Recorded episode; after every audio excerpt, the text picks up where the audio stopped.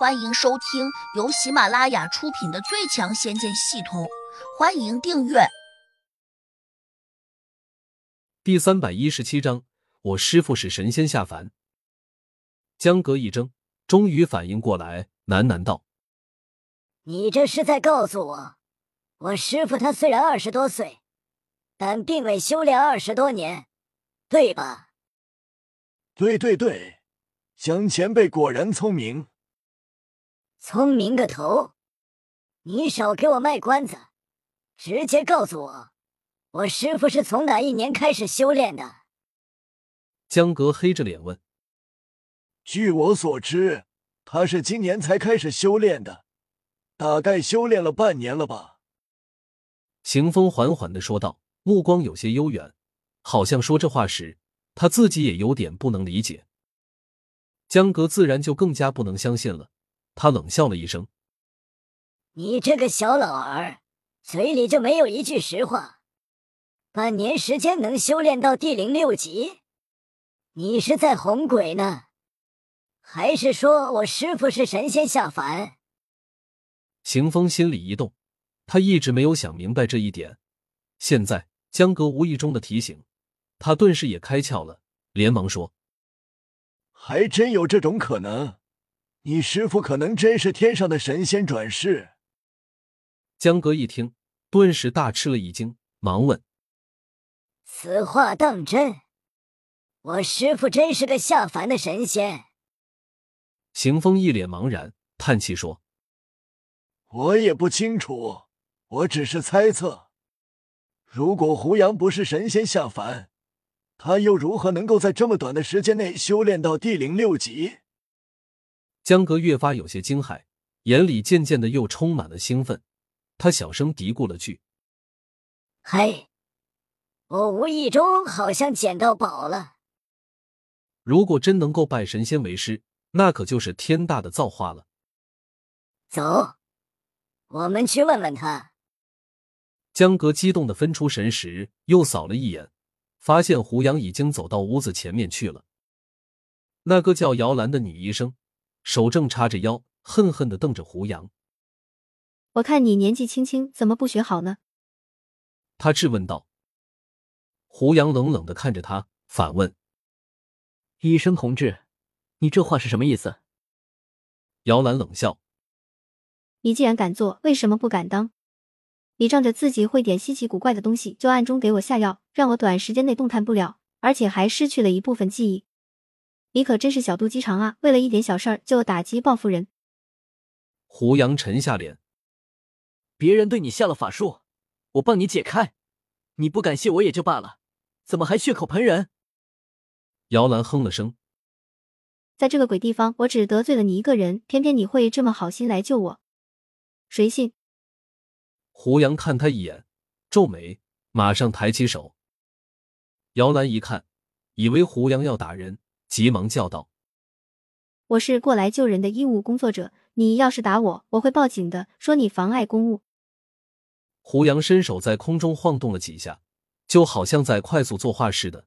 姚兰却看得一片眼花缭乱，不知道他这是在做什么。但他大致还是明白，胡杨这不是要打他的节奏，因此他松了口气。但是就在那一刻。一只凶猛的大老虎不知从哪里跑了出来，一下就扑向了他。姚兰惊叫了一声，整个人翻身就摔倒在地上。只听得“嗡”的一声，刚才还凶猛异常的老虎竟突然不见了。旁边那几个小护士都掩着嘴在偷笑。姚兰一呆，觉得自己这一跤居然摔了个四脚朝天，显得极为狼狈。难怪他们笑得这么欢。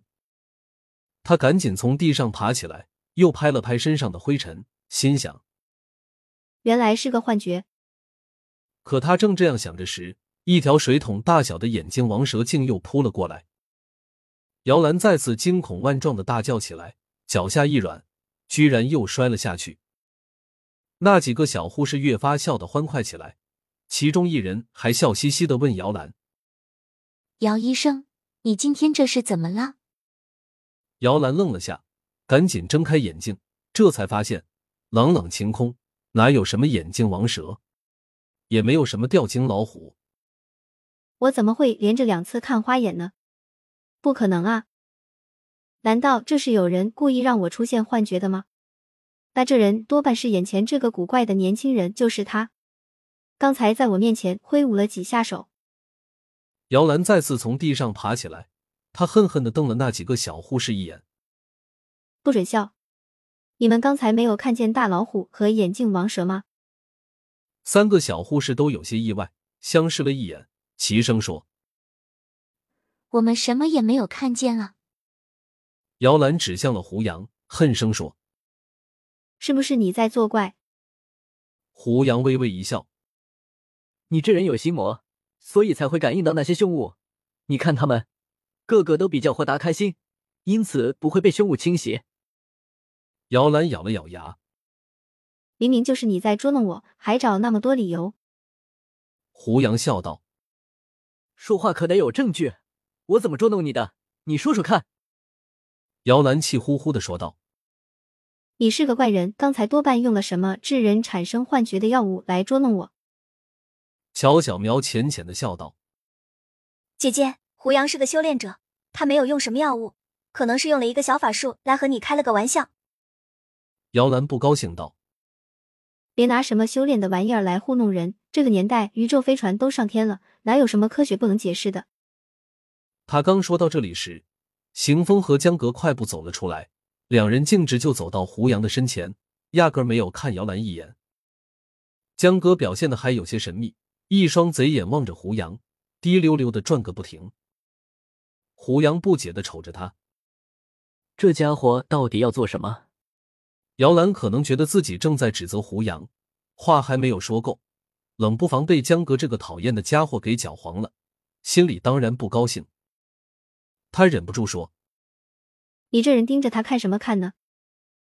江格转头冲着他，做出一个嘘的声音，小声说：“你不觉得我师傅与众不同吗？”你师傅他在哪里？姚兰有些诧异，左右去看。目光随即落在了邢风身上。邢风连连摆手说：“你别看我，我可没资格当他师傅。”本集已播讲完毕，请订阅专辑，下集精彩继续。